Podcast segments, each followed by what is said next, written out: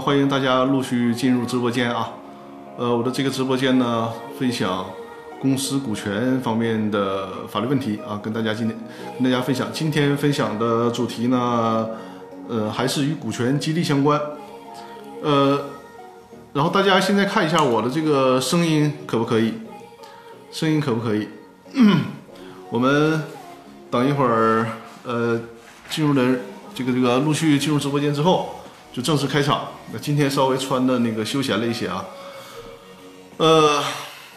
我们直播间啊，还是这个老规矩啊，就是上半场的二十分钟，呃，讲这个就是今天设定的主题，然后呢，之后，呃，感谢吴江分享了我的直播啊。之后呢，就是现场的互动问答环节，还是啊，就是如果老观众都知道我的这个流程了，还是扫描二维码啊，这个无论是正在收看直播，还是之后看到回放的朋友，都可以扫描这个二维码，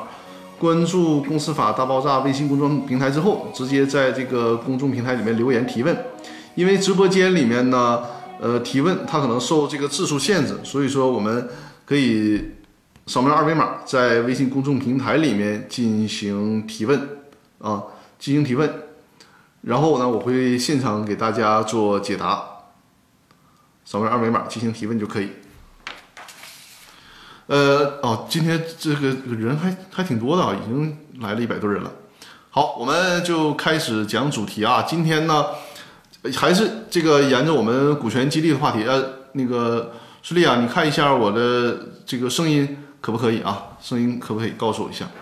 呃，今天呢还是就是讲一个大的主题，是有关股权激励的问题。那么今天呢，主要给大家介绍一种具体的股权激励的方式。我我今天 没有开那个背布景灯，然后就看一下，因为之前开那个布景灯感觉比较晃。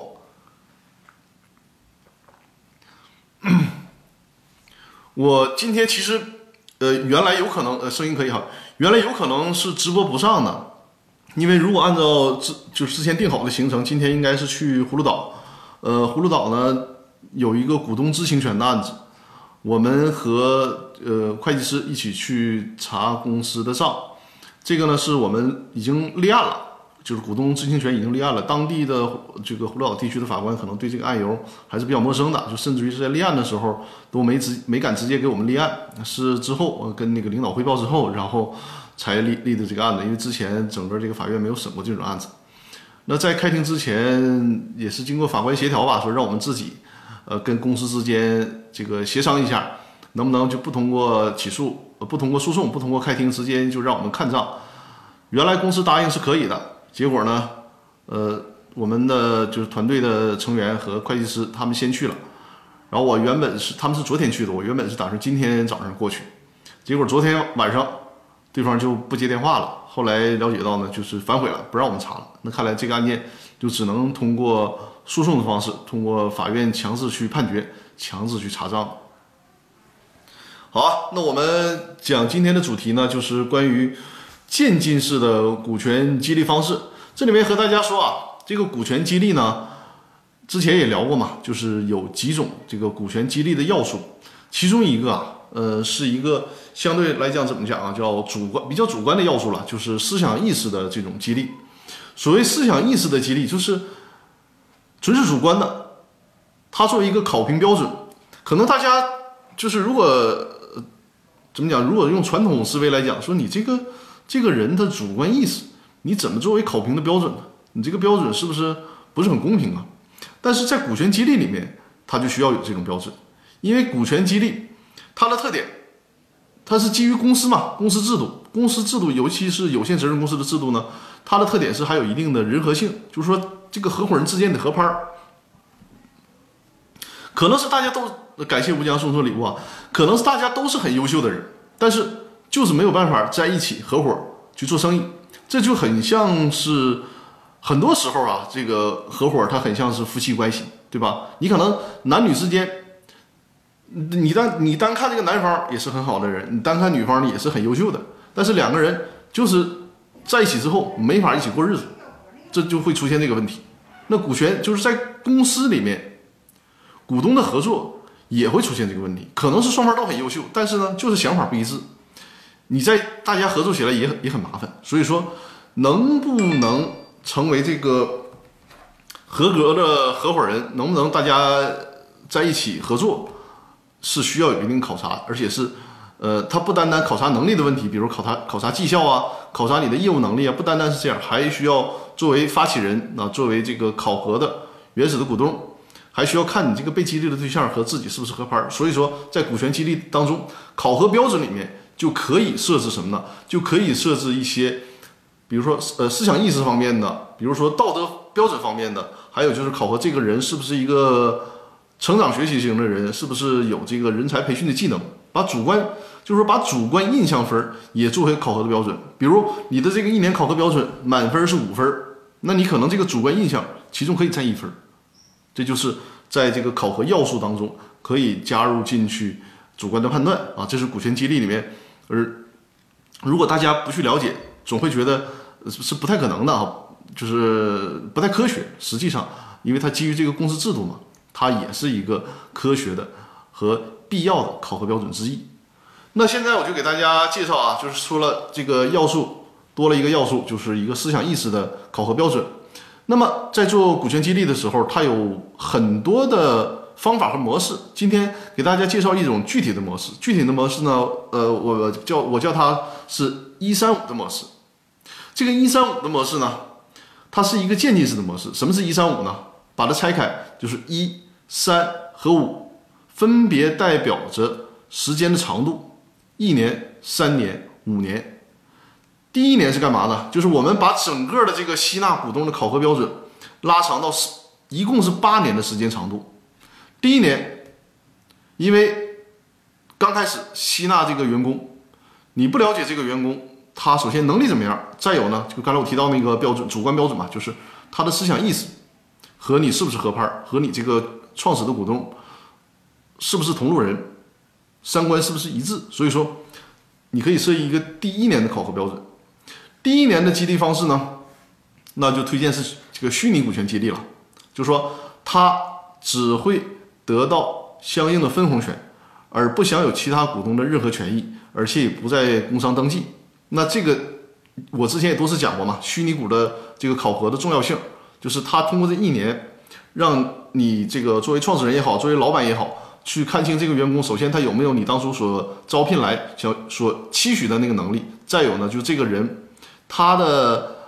气质、他的三观、他的思想和你是不是合拍，能不能成为合伙人？那么设计设计这个一年的考核期，在这一年的考核期里面里面呢，不给他实际的股权，不给他实际的股权，顶多是给虚拟股，就是有一个分红啊。比如说你这第一年，你完成了我们当初设计这个任务额，那。从公司当年的分红里面，比如拿出百分之五啊，拿出百分之十啊，给到这个被激励的员工啊，这是第一年的考核。那么下面就是一三五嘛，下面就谈到三了。三是什么呢？就是这个三年的一个考核期。这个三年的考核期，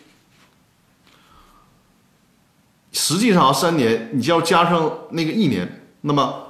就是。这个三年实际上就是整个八年里里面的第二年到第四年这个时间段在这个时间段里面，你可以把它就是这个第二阶段一一共分三个阶段嘛，第一个阶段是一年，第二个阶段是三年，第三个阶段是五年。那在第二个阶段当中，就可以考虑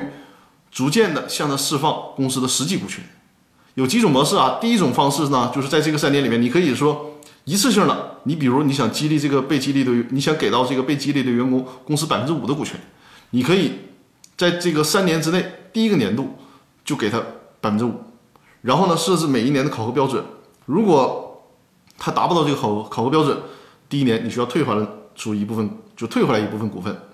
那第二年达不到需要退回来，第三年还达不到，那把所有的股权全都退回来，就是先给后拿回来这种模式。再有一种呢，就是说。这三年全都考核，第三年满了，我是指这个第二阶段的啊，这三年啊，就是这个第三年满考核期满之后，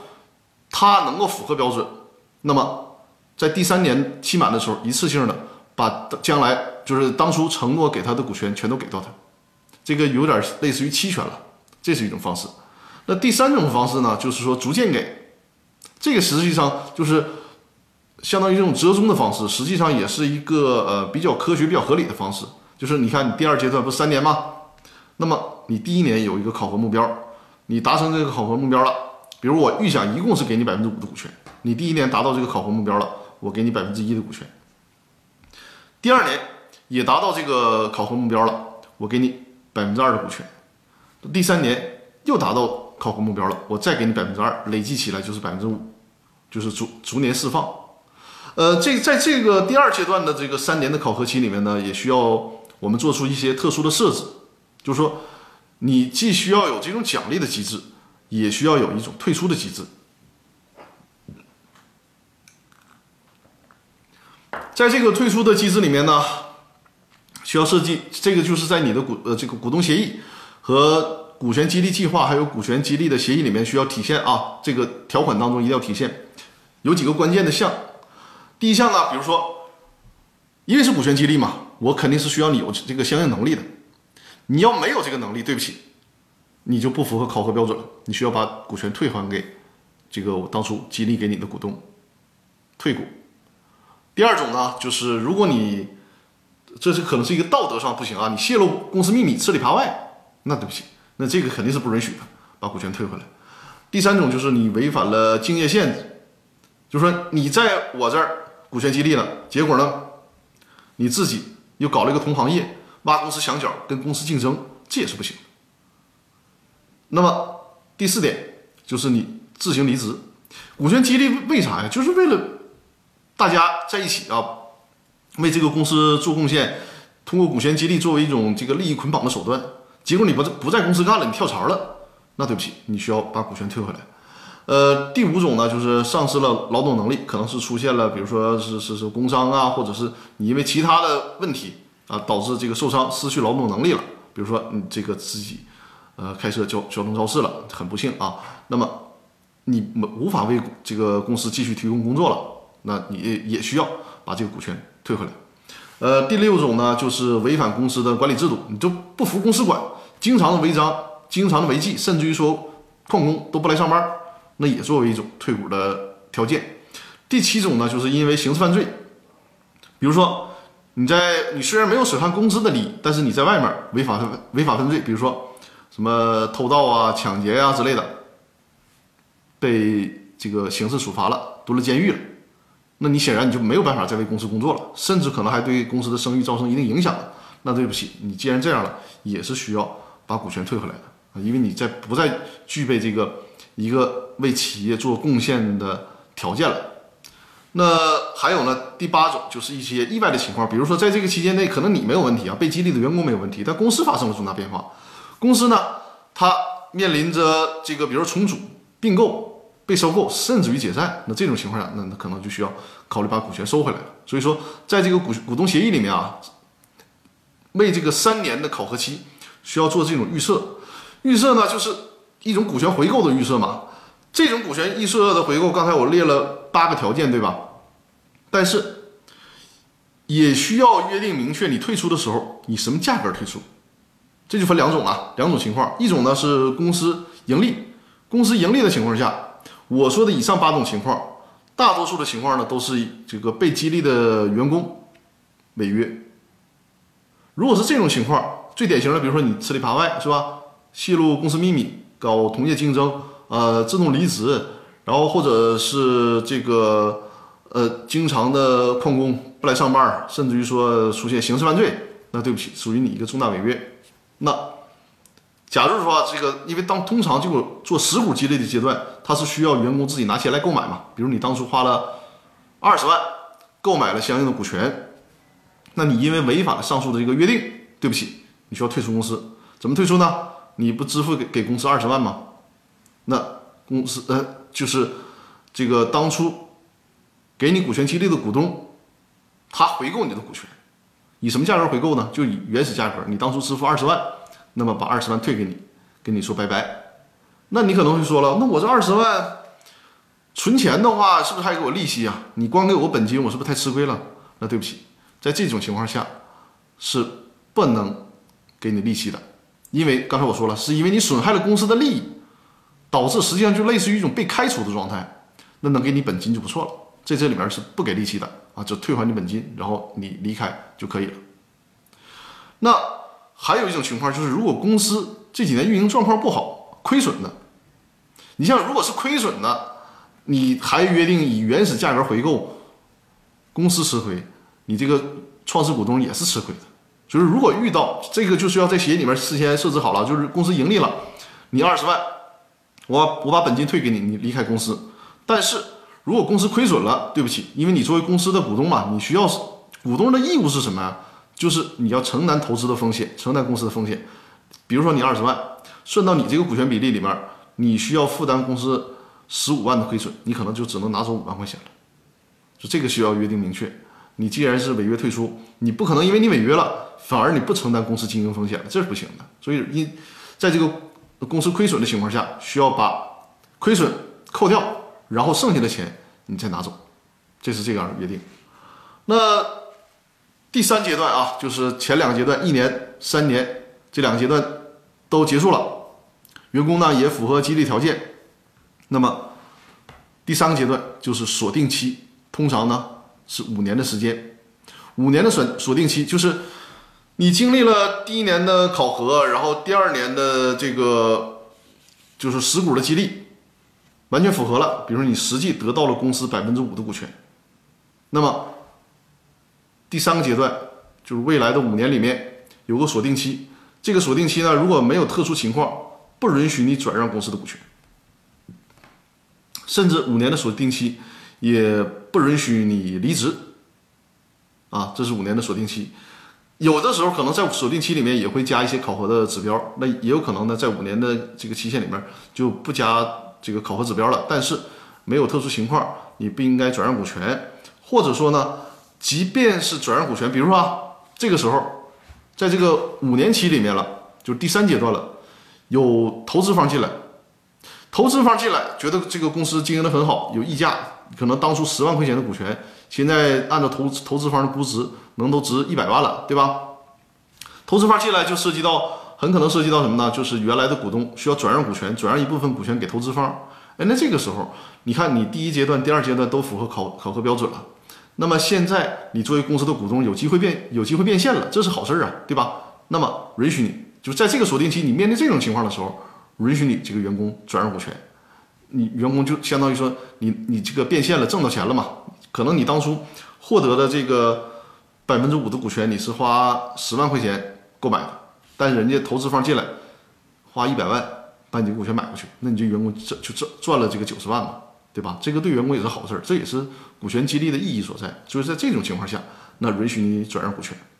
那再有一种情况呢，就是公司确实是盈利的，但是没有投资方进来。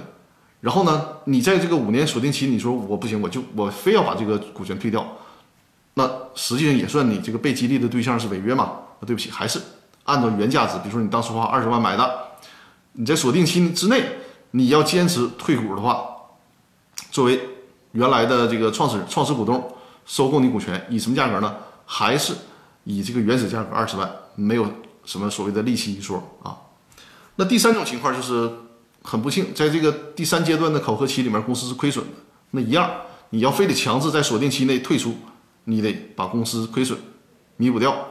然后你再退出。那这里面多说一下啊，比如说你作为员工投了二十万进来，公司亏损非常严重，你这二十万全都赔进去都不够赔的，公司还是亏损。那这种情况下，能不能要求这个员工除了这二十万拿不走以外，还需要给公司添钱呢，就是反倒搭倒搭给公司钱呢，这是不应该的。因为什么？这个股东出资他就是有限责任嘛，就是人家二十万，你公司赔再多，作为股东就是以出资额为限承担有限责任。所以你不能因为人家，你不能因为公司亏了，还得让人家再倒贴钱，这是不合理的。这是是需要注意的。就是无论公司亏多少，这个员工想离场，顶多顶多就是一分钱不拿，净身出户，顶多是这样，不能再往里倒搭钱了啊！这个。提示大家做股权激励的时候一定要注意。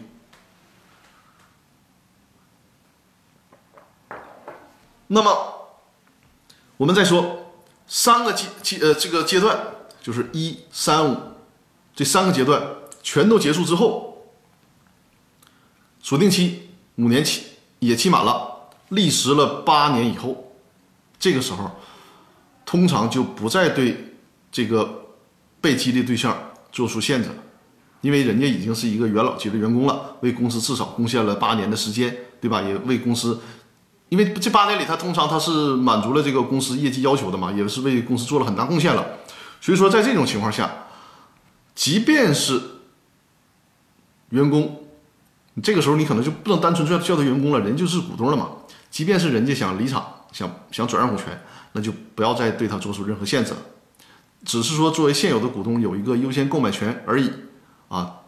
人家想离开也可以离开。还有呢，就是如果是这个锁定期满了，甚至员工说，呃，我不仅仅是转让股权，我都。不在公司干了，我要提前退休。理论上也应该允许，应该允许，只要他不做损害公司利益的事儿，就是不，他不是说考核期满了，然后带着公司的商业秘密去去投投靠下一家啊，或者是这个挖公司墙角。主要只要不出现这些问题，人家说我就想提前退休，我不想在公司干了八年时间，为公司尽心尽力啊，也很累了啊，想去这个这个世界上去看看，对吧？你可以，就是依然保留他的股权。他依然是公司的股东，就是成为公司的元老，成为甚至跟这个创始股东是一个级别了。那在这种这种情况下，应该是允许的。这就是渐进式的股权激励的方式，一三五分三个阶段。第一个阶段，一年一年期就是通常虚拟股，然后第二阶段三年时间，三年时间是陆续的给到员工实际的股权。那么第三个阶段就是五年期的锁定期啊，就是这五年期。对员工最基本的要求是，你不应该离职，同时呢，也不应该转让股权。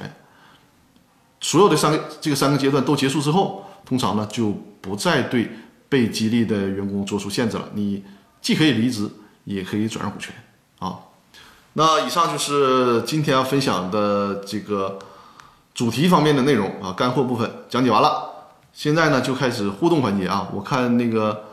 呃小鱼哈关注了我的。直播好，呃，很很感谢大家关注啊，就是欢迎大家关注和转发我的直播。关注呢，就是点左上角的我的头像，然后关注我的这个直播，关注我的这个直播账号。也欢迎大家把我的直播呢转发到朋友圈啊、微信公众平台啊。啊，宇宙畅想，感谢你分享，呃，分享了我的直播。我们是我们团队是下周应该是周末的时候去个团建。我看看啊，如果那个那边风景不错的话，我兴趣就临时起意能开个直播啥的，这个不一定啊。但所以说大家关注我的这个直播直播账号啊，到时候给大家分享点儿这个轻松点儿的东西啊，不不单单是讲课。呃，现在就到了提问互动的环节啊，我我还是先展示一下我的二维码，展示二维码，就是大家可以扫描这个二维码或者截图，然后扫描这个二维码。在微信公众平台里面留言提问，我会现场给大家做互动，给现给大家做解答。当然了，大家也可以直接在直播间留留言，只是说直播间里面呢，它留言可能受一些字数限制，尤其我们涉及到公司股权方面的法律问题，嗯，在直播间里留言可能说不明白，那么我们就扫描二维码，在微信公众平台里面留言提问，我会现场解答。无论是看直播的还是看回放的朋友，如果你是在看，因为我的直播是可以看回放的嘛。如果你是看回放的时候看到了二维码，也可以扫描啊，也可以扫描，然后留言，我会在下次直播的时候会为为大家解答。如果是喜马拉雅 FM 上的朋友，就是如果听到直播回放了，那你因为是看不到图像嘛，你要不然就是到我的直播间看直播或者看回放，要不然呢就是。直接在微信公众平台里面搜索“公司法大爆炸”，就可以找到我的微信公众号，然后在那个微信公众号里面留言提问就可以了。我会在直播的现场给大家解答啊。我看一下今天有没有直播的，有没有提问？呃，目前目前还没有提问。嗯，大家可以多进行提问啊。之前那个我看。呃捞一张捞一张，在我的直播间，在我的那个微信公众号里边问说，张律师现在喜马拉雅 FM 直播回放没有了吗？回放还是有的，只是说那个我我每次在喜马拉雅里面直播回放呢，我是需要先就是用一些技术手技术手段嘛，把我一直播的呃视频下载下来，然后再转那个音频。那平时工作上比较忙，因为我现在能保证的就是喜马拉雅 FM 上的那个音频呐，每周的一三五更新音频。那直播回放呢，我就是需要每次直播之后找时间单独制作，转成音频之后再发到平台上。可能有的时候呢发的就会晚一些啊，因为最近的工作也是实在实在是太忙。所以说，在喜马拉雅上呢，直播回放肯定会有，只是它的这个更新的速度没法保障，有可能是快速的讲啊，如果是是这个这个做的比较快，周一、周二就放上去；那如果做的比较慢，可能是呃到周五了、周六了才能放上去啊。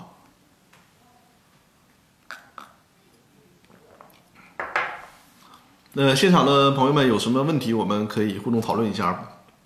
不单单限于这个今天所讲的内容啊，因为我这段时间持续都是在讲股权激励的问题，有其他的问题也可以也可以提问啊。我这段时间处理问题比较集中的就是股东知情权的问题，我现在同时在处理两个股东知情权的问题，而且呢，其中有一个是已经去企业，因为带着比较专业的会计师嘛，已经去企业查账了，确实发现很多问题，就是一个。规模很大、市值也很大的企业，在这个查账当中发现了很大的问题，而且涉及到了侵占，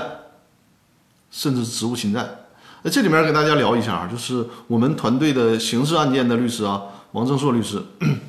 他是因为职务侵占涉及到刑事犯罪嘛，他给到了我一些很多的刑事方面的专业意见。你看哈，很有意思，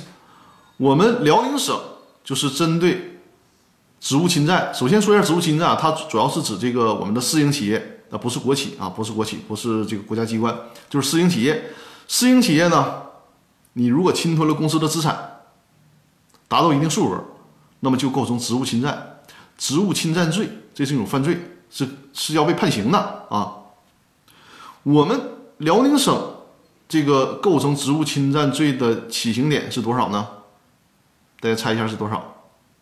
辽宁省如果构成职务犯，就是职务侵占犯罪，它的这个数额达到多少数额是指？辽宁省的标准是六万块钱。那吉林省，吉林省是你侵占了公司的多少资产，就多少价值的资产构成职务侵占罪呢？是一万块钱。你看这个辽宁省和吉林省这个两兄弟都是东三省，经济水平可能差不了太多，但是量刑标准。确实差了很多，差了六倍之多。辽宁省的量刑标准的起刑点是六万块钱，吉林呢是一万块钱就够刑事犯罪。那我所查的那个企业，从目前账上看，我们怀疑涉及多少呢？金额呢？上千万，上千万！所以说，就是很多的公司。包括很多的控股股东确实是不经查的，一查很多情况下是有很严重的问题的。好，我看到微信公众平台，呃，天天向上啊，天天向上，你今天在事先没有提问是吧？但是你我我我现在看到你的提问了啊。好，我的老观众，天天向上，呃，在直播间就给我留言一下，我现在回答你的问题。你可能刚才已经跳出去在那个我的微信公众号留言了是吧？呃，刘林说职务侵占是自诉案件嘛？因为我我咱咱不是做刑事案件的律师啊，我只能给给你从这个我目前能掌握的情况来来我自己的观点来表达，不代表权威。权威的是啥呢？是我们团队的王律师，他是权威。就将来针针对这个问题，可以找他专门做解答。就我自己现在的判断是职务侵占，呃，应该属于自诉案件，应该属于自诉案件。但是不，我不是刑事案件专家，咱不权威啊。然后呢？天天向上，我看到啊，我看到你了。呃，天天向上的提问是说，听您说到退休，请问公司员工五十五岁到退休年龄吧？之后继续在公司工作还是劳动关系吗？呃，据我了解，现在是这个女性，女性是五十五岁，男性应该是六十岁。如果是退休的话，如果退休再回来工作，那就不是劳动关系了，是劳务关系了，就是退休返聘嘛，是劳务关系了。因为劳动关系你是需要必须给人家上这个。呃，社保的交社保的，但是你这个达到退休年龄之后，你就是不是交社保了，而是享受社保了。就是说那就不是在不再是劳动关系了，而是劳务关系啊，它两个在法律上是有区别的。劳动关系适用的是劳动合同法，那么劳务关系适用的是劳动法，呃，不是说错了，劳动劳务关系适用的是合同法，就是说劳动关系适用的是劳动合同法，劳务关系适用的是合同法。那在明年，因为明年合同法就不再适用了嘛，就废止了。从如果是从明年开始，那么劳动关系适用的是劳动合同法、劳动法和劳动合同法。我们现在国家有两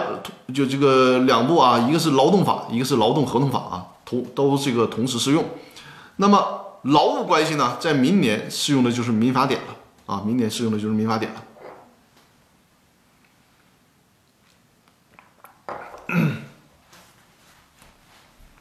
啊！宇宙上想说“天天向上”，一直一直播注册不了这个名字。对啊，你这个名字多么朗朗上口啊，肯定早就被人抢注了。啊，欢迎大家继续提问啊！这个我们有更多的互动，然后对直播效果会更好的。而且这种互动的式的解答哦，感谢感谢送出的礼物。这种互动式的解答，大家的印象也会更加的深刻。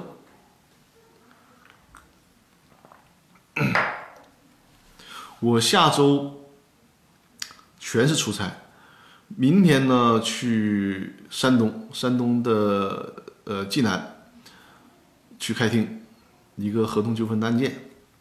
后天回来，然后大后天就去吉林，吉林就是那个股东知情权的问题，呃，然后周四回来，周五的时候呢，我们团队就去团建，哎，孙律师，我们。去团建那个地方叫什么名来着？一个特别洋气的名，就听着你以为咱去国外呢，就那那个名儿，我我也不知道为啥国内北，而且是北方的一个景点起那么一个洋气的名儿。孙律师，那个叫啥来着？你帮我打到屏幕上，我记不住那个名。那大概位置在北戴河，据说是一个现在是一个网红的海边的旅游的去处。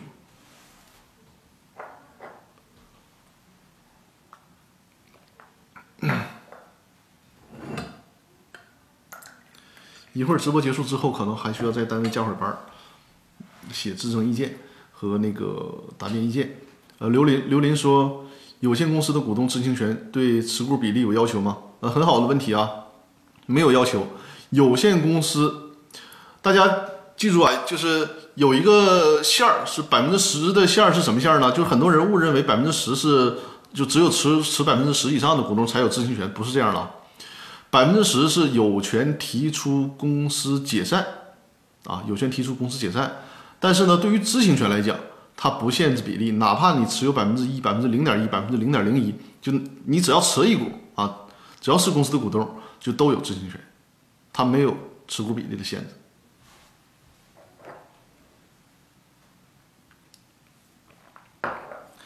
所以啊，对于公司法，要是玩明白了呢？这个股东知情权的应用是很有效的，只是说大多数人，一个是不知道这个事儿，或者是知道这个事儿呢，不知道去怎么用它，因为它是需要法律和财务相结合才可以。就通常那个打法是律师和财务人员相互配合，而且而且一定是相互配合，不能是各干各的。你要是各干各的，相互之间不知道如何配合。你这个股东知情权的行使的效果是要大打折扣的。我之前开播的时候，就是，呃，在那个微信公众号的后台没有留言，我我以为今天直播人会很少的，没想到这也快二百人了。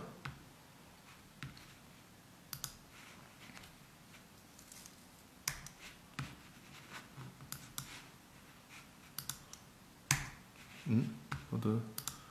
音乐。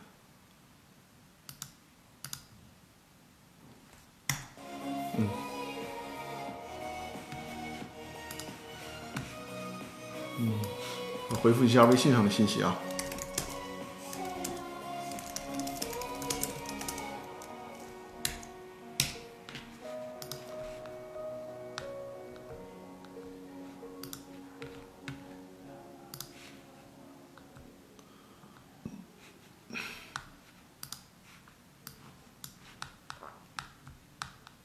啊对了我们那个公司法大爆炸的微信群里面呃就是说是这样，我这个公司法大爆炸微信群的名额也快满了，如果想有想这个入群的，可以还是也是啊，如果你想入这个群，就是扫描二维二维码。我这个这个这个微信公众平台有好多功能啊，我再反复跟大家说一下，你扫描二维码关注了这个微信公众平台里面之后，在这个微信公众平台平台里留言“入群”两个字儿。就会这个了解到，呃，如何加入微信公公司法大爆炸的那个微信群啊？如果你回复“目录”两个字儿，就会看到，呃，公司法大爆炸音频的这这个入这个一共一季第一季、第二季、第三季、第四季的这个目录，详细的目录。如果回复“团队”两个字儿，就会看到我们苹果树团队的每个人的介绍。呃，如果回复“股权大战”，回复“股权大战”这四个字，就会看到我之前所讲解的。那个呃，阿里巴巴那一系列的股权问题的视频，还有孟宝大战股权问题的视频啊。刘林说，有限合伙企业的 LP 有知情权吗？有的，有限合伙企业啊，有限合伙企业的它不仅仅是 LP 啊，就是所有有限合伙企业的合伙人也是都有知情权的，只是说在合伙企业法里面。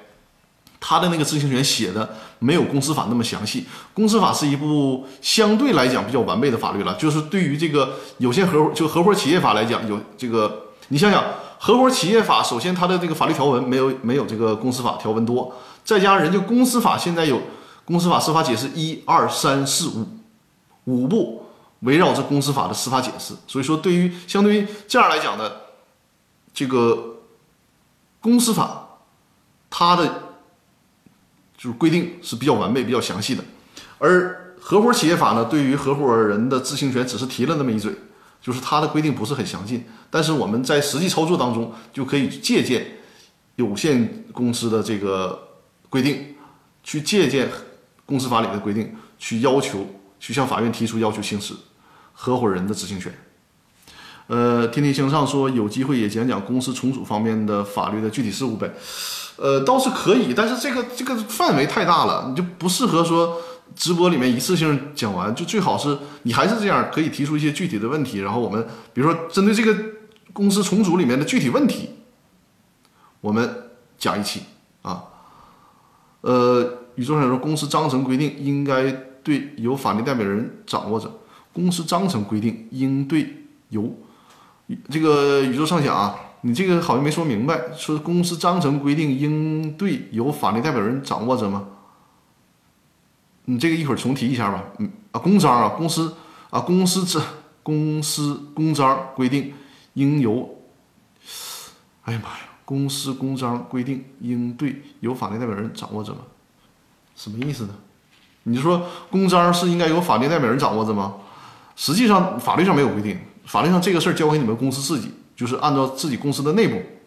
比如说你们内部的这个公章的管理制度啊，或者是你直接在公司章程里面进行规定啊，就是法律上没有强制啊。如果你想把这事儿弄明白，就如果一个公司你想把公章的事儿梳理特明白，最好自己写一个公章的管理办法，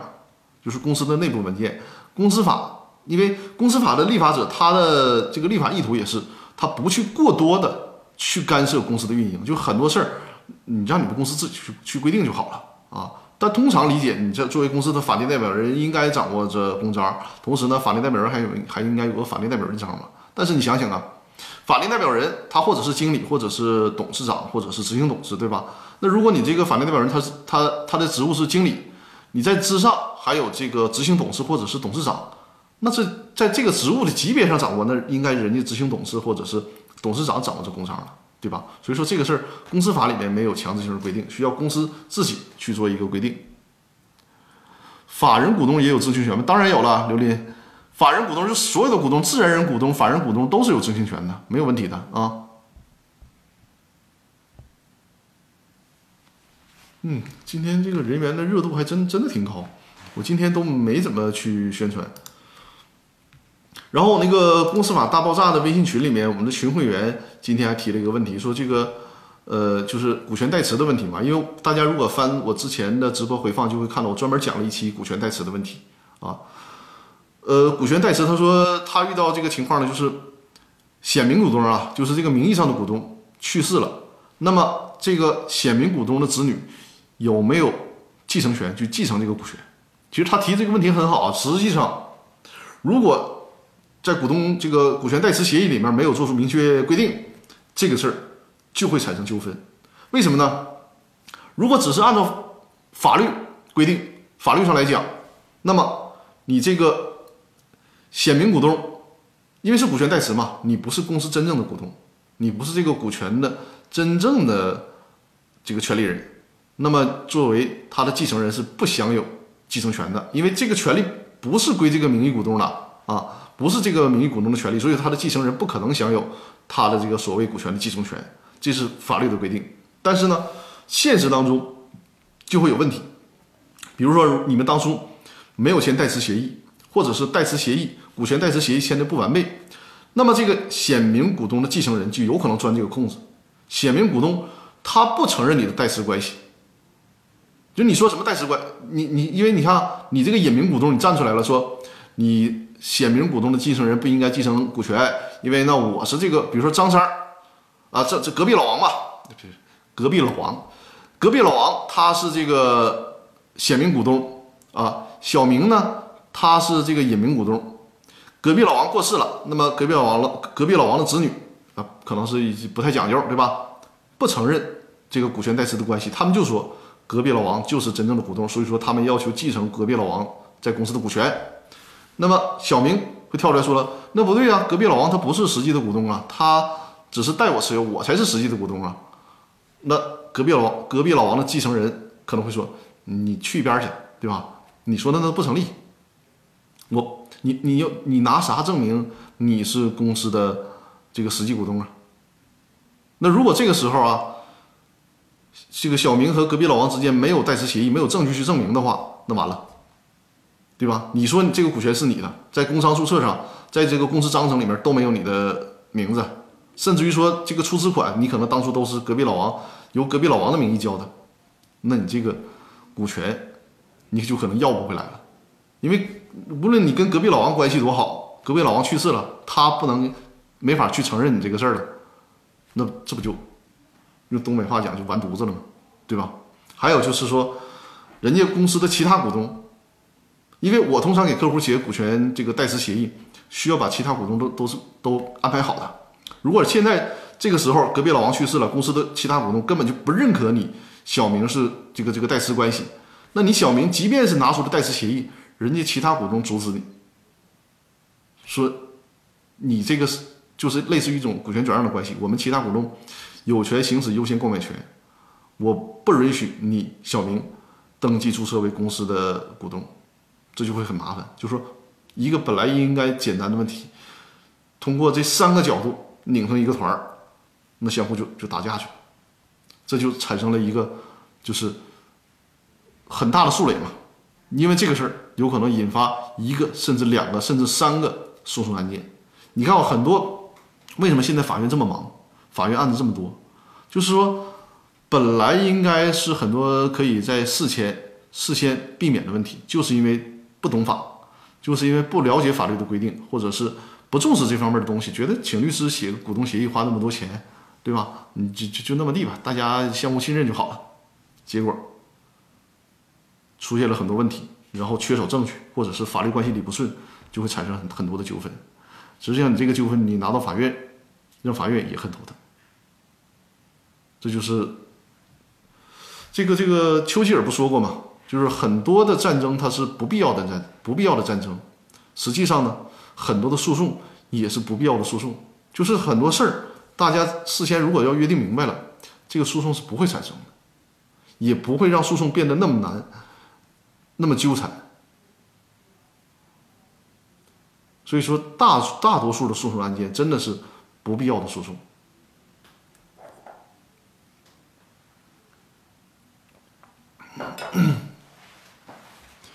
呃，宇宙畅想说。那如有证据可诉，要求显明。你说如果有证据啊，有证据可以啊。有证据的话，你那个，比如说啊，呃，显名股东的继承人想要继承股权，然后你作为隐名股东，你有证据，那就可以。但问题是你这个时候，你可能会发起一个什么呢？就是这个股东身份确认的诉讼，来确认你的股东身份，然后呢，确认股东身份，从而否认他们的这个股权继承的问题，就是可能就需要产生诉讼了。嗯，有证明可以，但是这同时刚才我说了吗？你要遇到更复杂的情况，就是其你虽然你有证据，但是当初其他的股东，你没有证据证明其他的股东知道你这个事儿，认可你这个呃真实的股东身份，你哪怕有证据，你还会面临着其他股东的阻碍，就其他股东说。你不行啊，我根本就不认可你，你作为公司的股东，你签代持协议算啥呀？算股权转让吗？所以说你想变为股东不行，同等条件下，我其他股东有优优先购买权，所以说顶多顶多给你折现，就是比如隔壁隔壁老王去世了，他的那个股权价值多少钱，评估一下，然后把这个现金给你，隔壁老王这个股权由其他的股东收走收回去，嗯，就会产生这种情况，很麻烦。尤其是在这个情况下，是隔壁老王去世了，这里面还掺杂着这个继承权的问题，那你这官司就打去了，老麻烦了。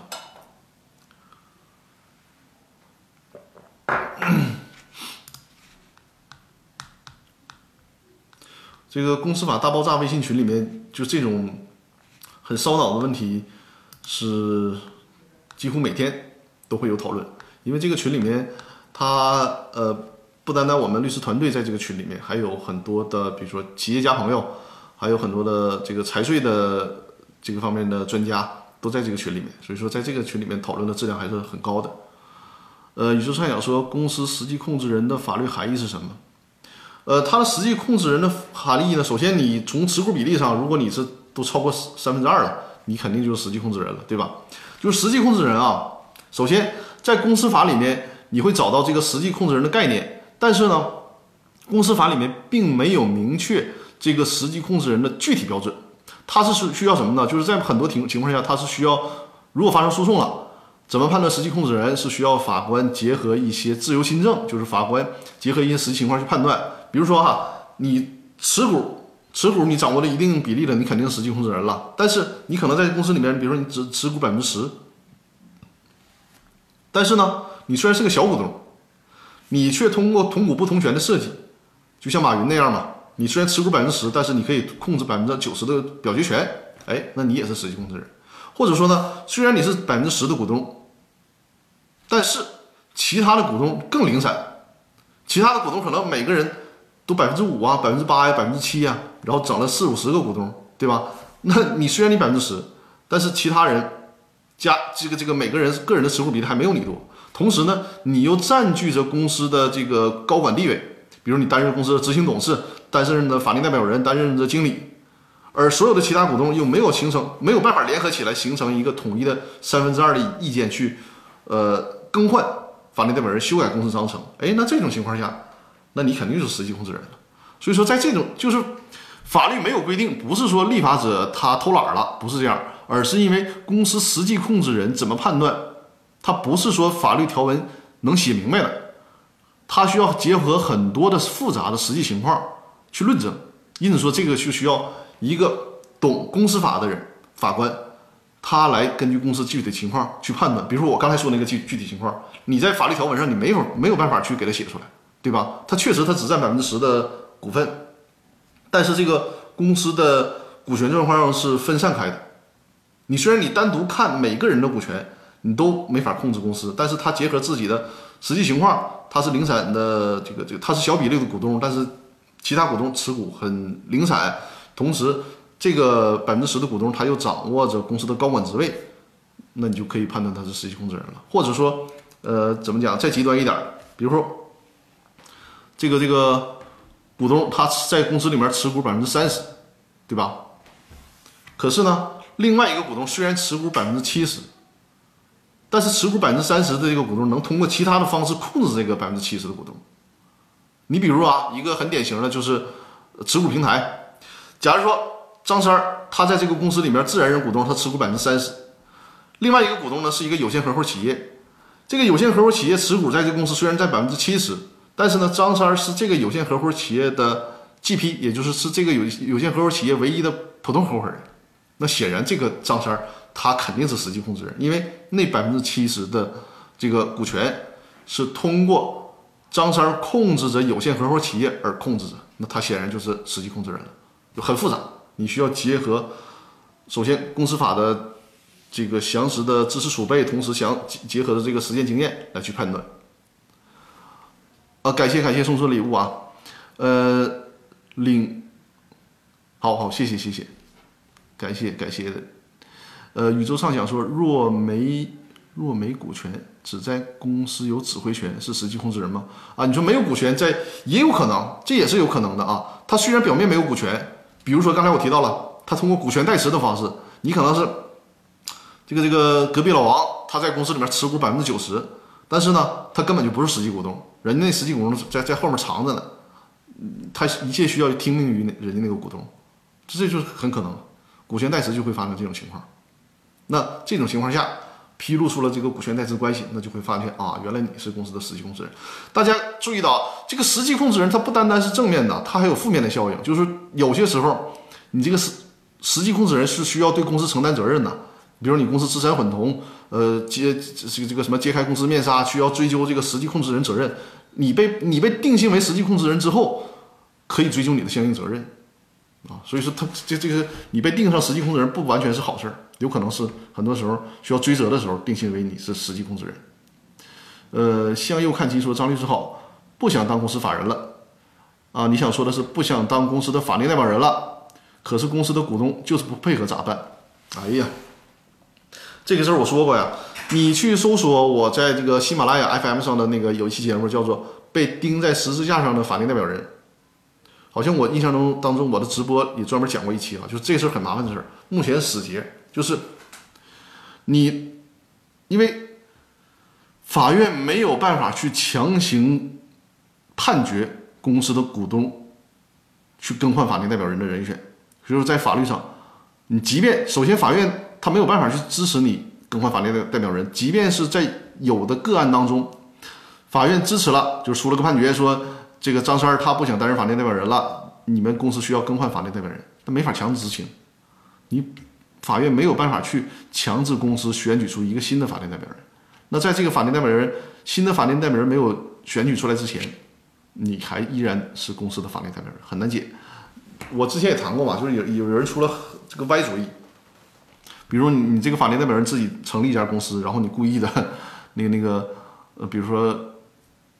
什么什么什么有这个税款的问题啊，或者是公司没有按时年检呢，导致被列入黑名单了。然后同时，因为你是这个公司的法定代表人，同时是另外一家法这个公司的法定代表人嘛，会因为你的行为导致你所要辞职而不让你辞职这家公司，他也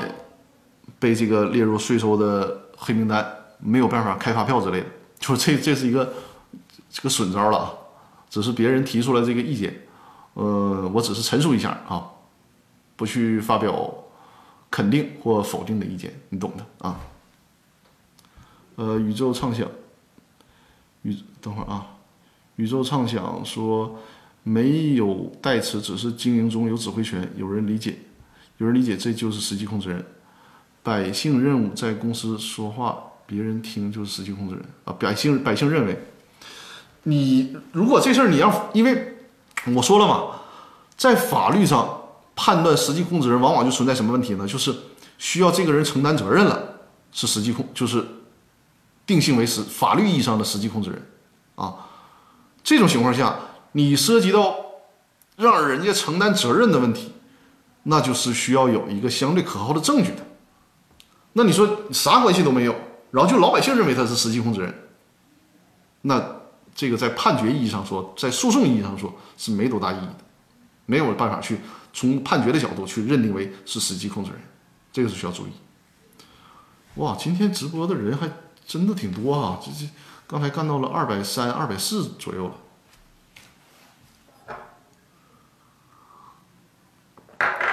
看一下后台啊，微信公众平台的后台有没有提问？嗯，目前后台没有新的提问啊。呃，再推一下我的小鹅通的视频课程吧。啊，对我也这样理解的。对对对，就是这个意思。因为你这个法律意义上说，你定性人、实际控制人，你要承担责任，然后你就说我感觉他是，这是不行的啊。感谢叶总送出的礼物啊。呃，这是我的小鹅通，扫描二维码之后，这是小鹅通的那个店铺，大家会看到视频课程。有公司法大爆炸的视频精品课，还有那个公司注销的完整的视频课程，还有那个电商法的视频课程，通过幻灯片的方式进行视频讲解，嗯，很用心的制作这幻灯片。如果大家在这方面有需求的话，可以购买我这个课程啊。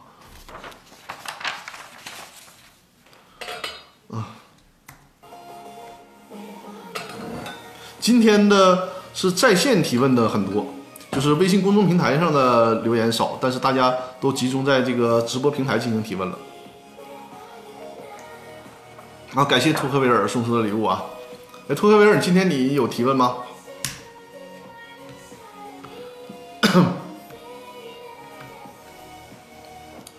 欢迎大家多多关注我的直播间啊，然后也多多转发。今天没有，是今天没有吧？我为了，因为我们这个周末去团建嘛，但我为了赶回来直播，我是嗯特意买的那个车票，就是我我如果没有呃这个这个特殊情况的话，下周应该还是照常直播的，就是去出去玩回来之后，也会赶在这个八点之前回到我办公室，然后给大家直播。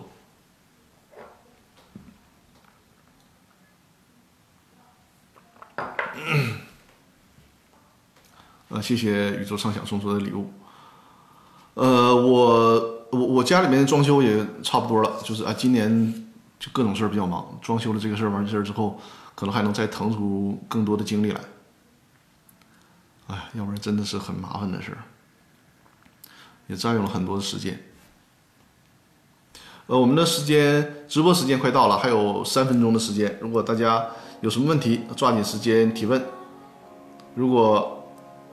呃，感谢向右看齐分享了我的直播，欢迎大家多多分享我的直播，分享到朋友圈，分享到那个 新浪的那个那个那个微博都可以啊，感谢大家支持。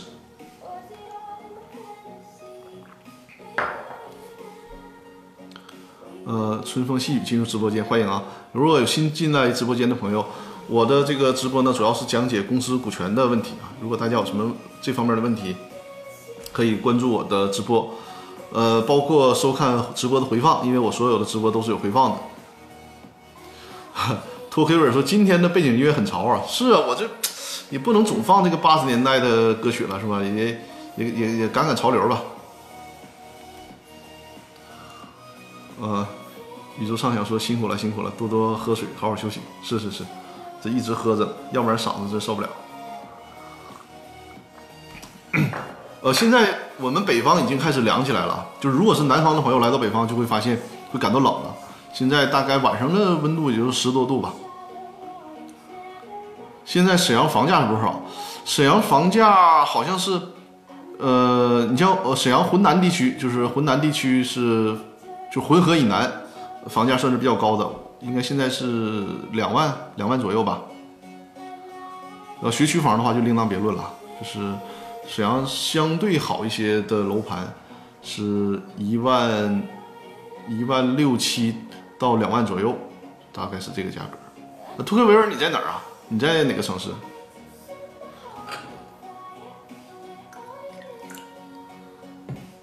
不会是在俄罗斯吧？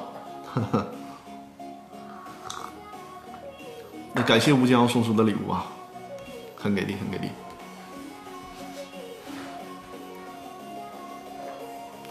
两个天使进入直播间。啊，我的直播呢快要结束了，大家如果是真的还对这个股权问题的挺感兴趣，可以关注我的直播，然后多看我的回放。我的回放呢，在这个一直播回放，然后在哔哩哔哩上也有回放，在哔哩哔哩上可以这个倍速的收收看那个视频的回放嘛。然后在喜马拉雅 FM 平台上呢是可以收听到音频的回放，就大家开车的时候不便于看视频，那可以听那个音频的回放。托黑本说价格不高，幸福指数很高。嗯，怎么讲啊？其实对于我来讲，我认可是房价高，经济发达。你就房价虽然不高，但经济不发达，就是人人人均的这个收入低。那对于这个个体来讲啊，对于以收入对价对比房价，还是觉得高，就这个意思。比如说，在沈阳平均工资如果是五千块钱的话，房价是两万块钱。那你在别的地区，如果是这个这个平均工资一两万块钱，房价是五六万块钱，就是实际上都差不多的。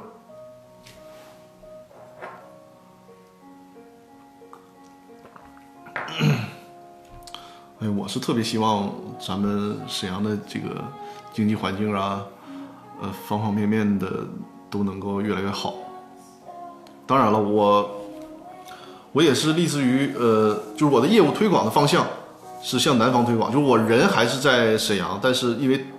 这这么多年嘛，基于互联网的服务嘛，包括我的很多顾问单位现在在这个深圳呢，在甚至于新疆啊都有客户，所以说我的嗯。包括下一步的这个这个重点就是向外拓展业务，尤其是对于南方的朋友，比如说深圳，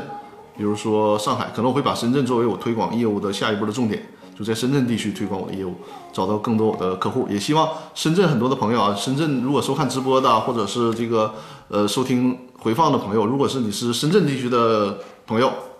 呃，可以。跟我联系，因为我下一步是重点推在深圳地区的业务。然后，因为相对来讲，实际上我们以北方的价格服务于深圳地区的客户，价格上的优势也是非常明显的。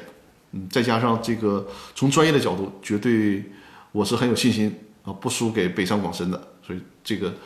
那那那对于客户来讲就是一个很利好的事儿嘛。因此说，如果是深圳地区的朋友啊，如果有这个公司股权方面的问题，甚至是常年法律顾问的需求，都可以跟我联系。呃，涂黑本说，价格和人均工资、当地的经济也是成正呃成正比关系的。是的，是的。所以说，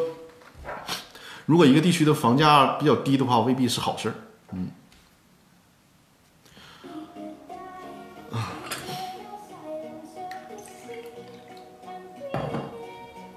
我可能下个月会去唐山的一个比较大的企业做一次公司法的。就是公司股权问题的讲座，呃，这个随着疫情的就逐渐基本的结束，我也会更多的包括接受各个地区的朋友的邀请，去各个地方做公司法的讲座，跟大家有一个面对面的交流。本来这也是今年的计划，只是说因为疫情的原因就拖下来了啊。这个疫情确实是影响了不少的事儿。但是对于互联网的服务，就是大家因为疫情的原因嘛，反而是互联网的服务是一种促进，就这种形式，大家被迫开始接纳和接受，然后现在已经变成一种习惯了。我觉得有什么事儿开一个视频会议啊，啊，包括用钉钉啊，包括用那个腾讯视频呢，发现确实很好啊，就是比面对面的这个效率更高，大家都节省了时间，而且现在这个这个这个因为疫情的原因，它的技术上。呃，网络沟通、网络办公技术上也得到了相应的提高。那么，在这个实现服务上啊，呃，这个这个技术的支持上啊，更加完备了。就是说，网络的跨地区、跨地域的这个网络服务，也这种体验更好了，更完、更这个完备了。我再看一下我的那个微信公众平台的后台啊，看看还有什么提问。没有的话呢，我们现在已经是一小时零四分钟了。如果大家没有更多的提问呢，我们就要结束这次的直播了。